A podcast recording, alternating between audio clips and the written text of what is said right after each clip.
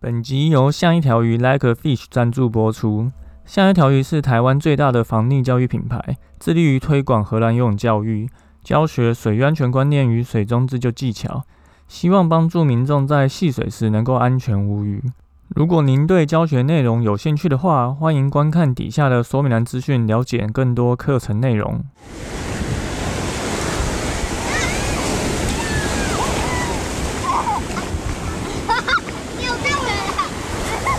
现在时间下午五点钟，海水浴场关闭，请尽速从水里上来，谢谢。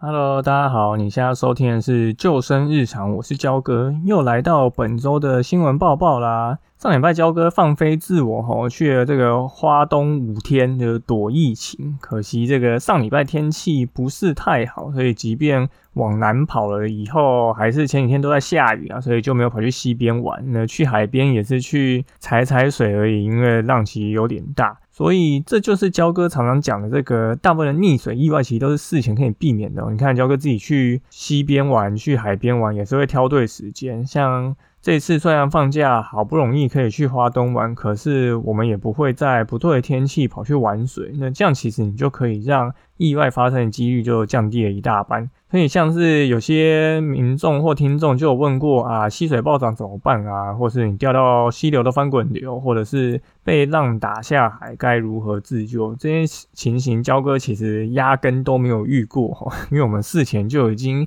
把这些可能发生的意外风险就规避掉。所以你在一个对的时间去一个对的地方玩，是一件很重要的事情。好，那本周一样有三件事情要跟大家说，第一个就是。海域警示牌应该要说些什么呢？前几天焦哥去花东的时候，有去了这个三元湾海水浴场哦。这个海水浴场其实很多年没有营业，呃，虽然这次去焦哥一样没有下水玩，但其实也看到这个海水浴场有做一些新的规划。好，它之前是都没有招标，然后到今年才正式有人就是。招标成功，然后有开始做营业，所以像现在其实就是有救生员会在现场借护的。那现场其实也提供好几个警示告示牌，那很有意思，大家可以再去看一下连接的照片哈。那里面其实当然就包含了一些重要资讯要提供给民众，像是像在这个季节有哪些水上活动适合从事，比如说溯溪、独木舟、冲浪、SUP、SUP 这些，他就把它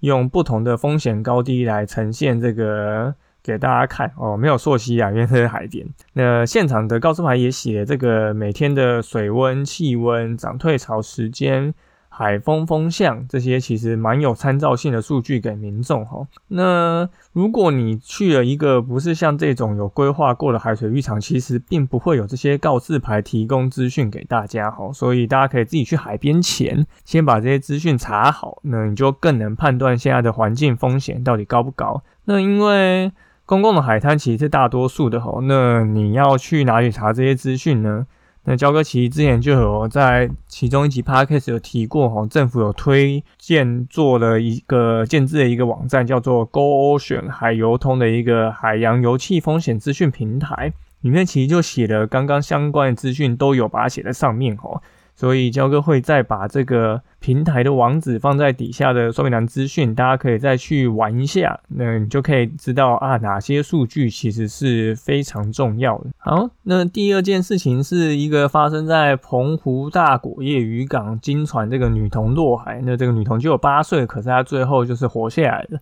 那这个是发生在五月五号的下午，哈，有一名八岁女童落海，那这个海巡署他听到。了民众紧急呼救的声音，然后跳下水救援，所以刚好这个码头附近有凸起的礁石可以攀附，所以两个人就一面在那边等待救援。所以这个湖澎湖岸巡队就表示，这个女童落水后十分冷静哦，她自己爬上了这个码头的提防边坡，就是刚刚焦哥提到有一块突出的礁石，所以冷静应对这件事情，其实是在。溺水的发生时候非常重要的一件事情，因为如果你很紧张，你导致你的就是肌肉就是非常紧绷，然后你一直去挣扎，其实你最后就是会体力耗尽，然后抽筋，然后沉到水里面。所以，当我们真的不小心意外落水以后，而且你没有任何漂浮物抓，你也没有办法靠自己能力游回岸上的时候，我们唯一的生存机会就是你要保存好的体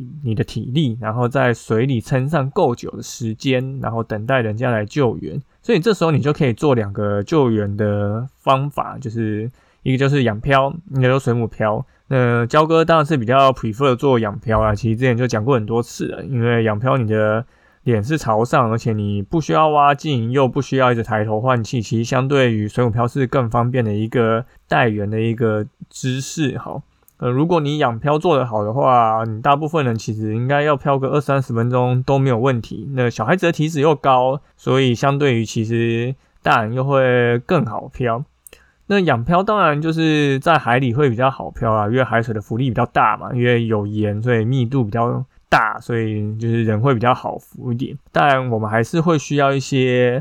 养漂的秘诀，比如说你漂的时候，你当然就是身体要放松，你身体放松，肌肉放松，密度小，浮力就大。再来就是你必须吸饱气以后，呈现大字形躺在水面上，因为你的身体就像一颗浮球，你身体里面的气越多，你的浮力就会越大。所以当然第三个很重要就是你换气的时候要快，用嘴巴快吐快吸，让你的胸腔一直保有足够多的空气。那你这样子当然就可以撑得比较久，也比较容易漂浮在水面。那关于孩童溺水意外的相关的一些教育的观念呢，其实教哥以前也写过很多篇文章的。那等一下也会把其中一篇放在底下的说明栏，大家可以再去看一下。好，还有最后一个资讯就是交哥五月照惯例也有办这个。防溺教育工作坊，哦，这一次是办在五月二十九号的下午，之前都是办在早上，哦。那有些朋友就反映说，他们早上就是刚好都会有活动，所以这一次办在礼拜天的下午。那我们会换了一个新的场地举办，那这个场地空间更大，可以做更多的救援操作，其实真的还不错。所以，如果你是家长的话，其实你来参加这个活动，我们可以帮助你知道如何避开这个开放水域的一些环境风水哈。那如果你是小朋友的话，其实也会帮助你知道你可以在水中该如何自救、求援跟带援。所以，当然就是全家一起来，就是你有这些互动，然后我们会教一些活动前、中、后你应该要做哪些规划，那这些都能够帮助你在戏水上面能够更安全。嗯，像五月。二十九号的活动只剩个位数的名额吼，所以大家要报名真的要快吼。虽然现在因为疫情影响，大家可能不太敢去游泳池游泳，但是在防疫教育工作坊，我们都是戴着口罩在进行活动的，而且因为。大部分的溺水意外都是可以事前避免的，所以你学习这些水域安全知识跟在岸上如何求求援救援的这件事情，其实都能够大大的避免我们发生溺水机会的可能。所以我们就要有机会有时间的话，就赶紧来学习。像焦哥讲到一半开始在地震哦，所以你